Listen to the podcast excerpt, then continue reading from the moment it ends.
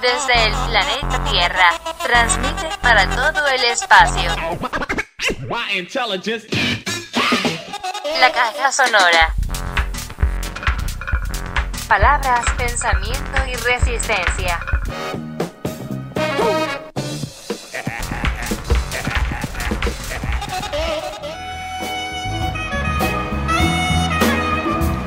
Iniciamos esta caja sonora con Marvin Gaye, What's Going On. Sabes que tenemos que encontrar una manera para traer algo de amor aquí. Hay muchos de nosotros que están muriendo. La guerra no es la respuesta.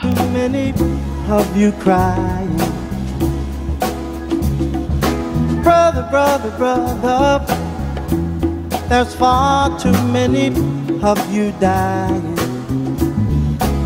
know we've got to find a way to bring some loving here today. Father, Father.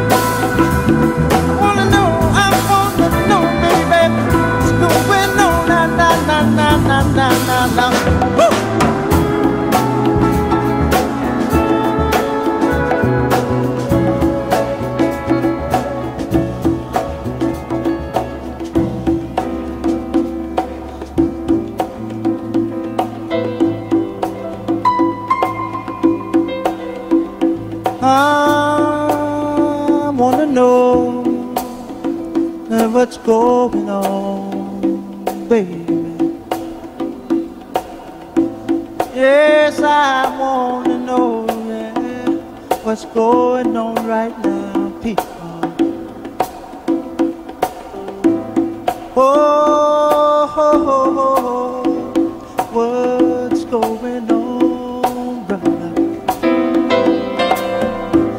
Tell me, tell me, tell me, tell me, yeah, what's going on? Now? Yeah. Bring it down a little bit, Eddie.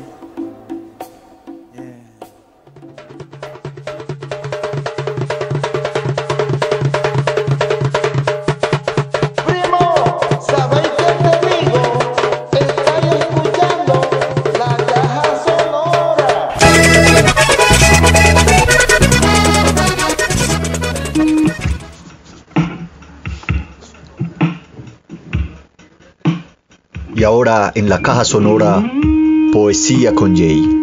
En una presentación del libro Mi perro Boris no es un poeta nadaísta. Próximamente en librerías. Caja sonora, música y poesía.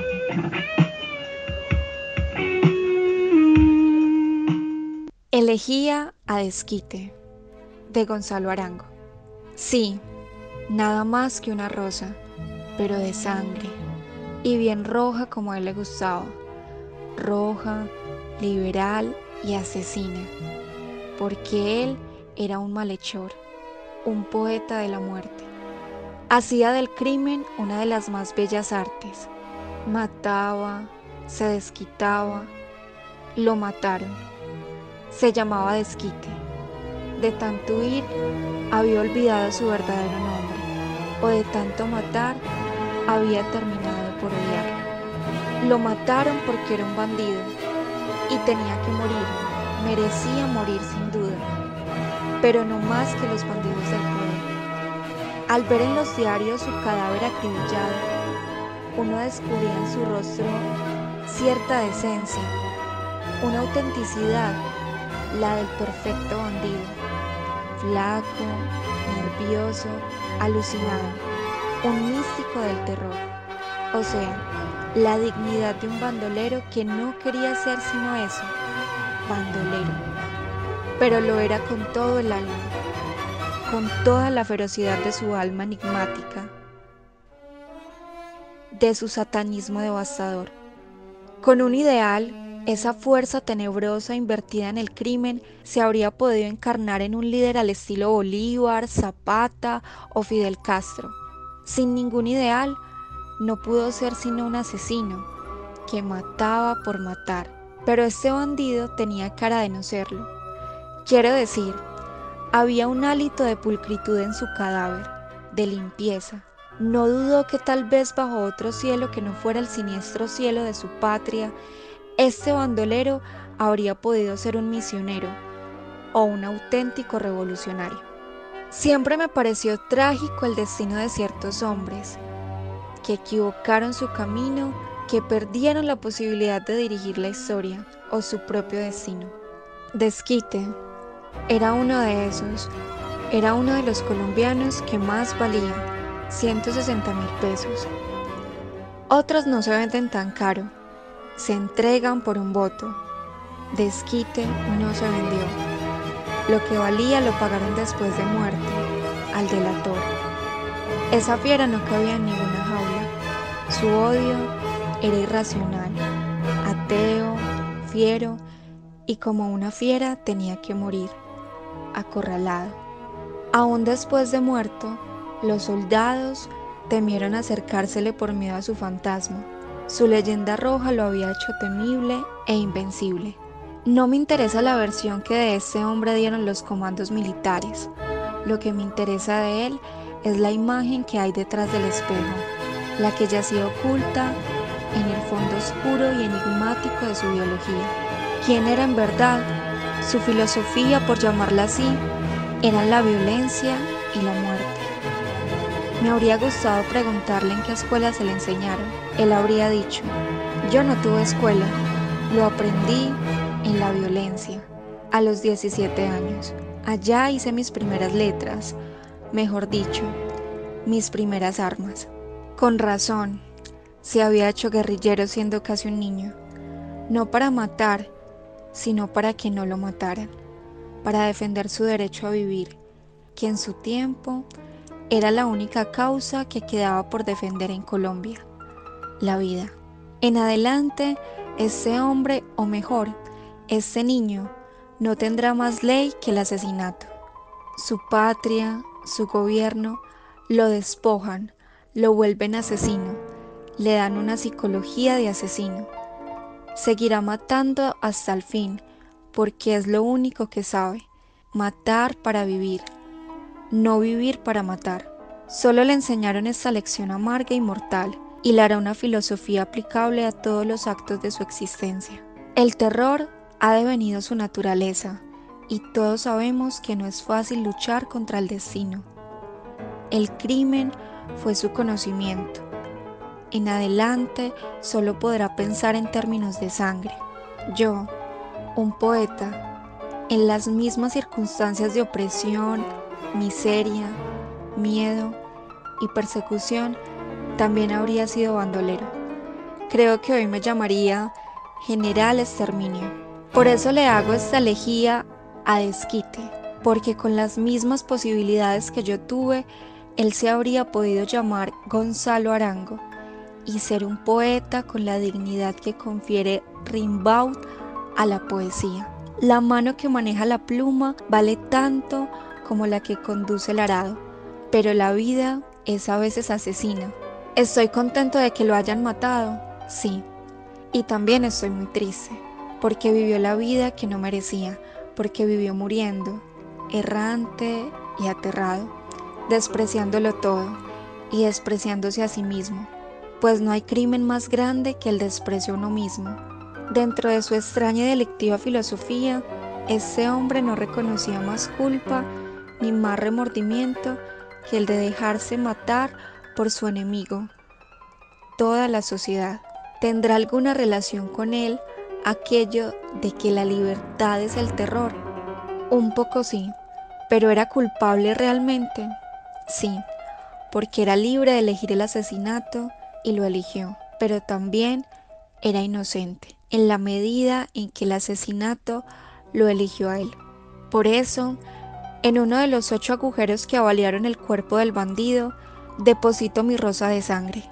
Uno de esos disparos mató a un inocente que no tuvo la posibilidad de serlo. Los otros siete mataron al asesino que fue. ¿Qué le dirá a Dios este bandido? Nada, nada que Dios no sepa.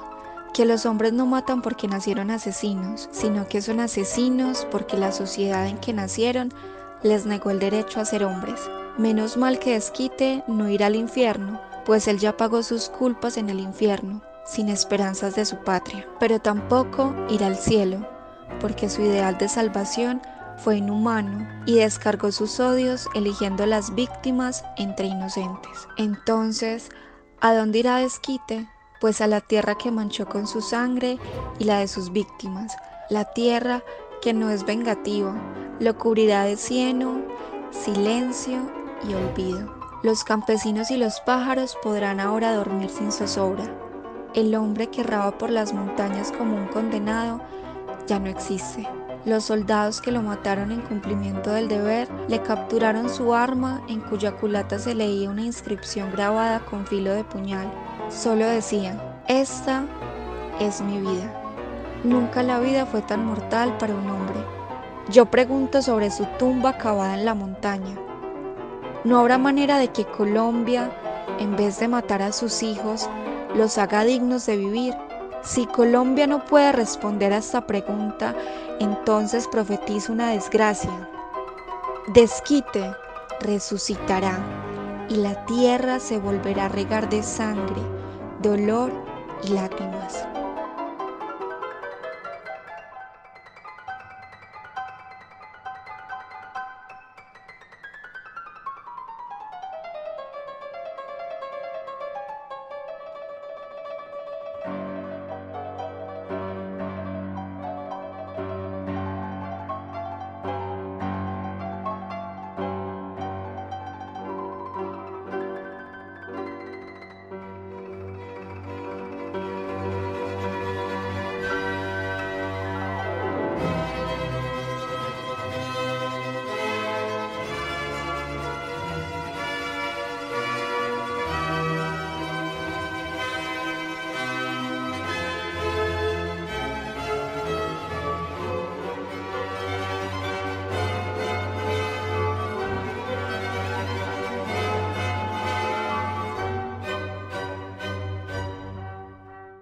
En la caja sonora era Hummel y su primer concierto para piano.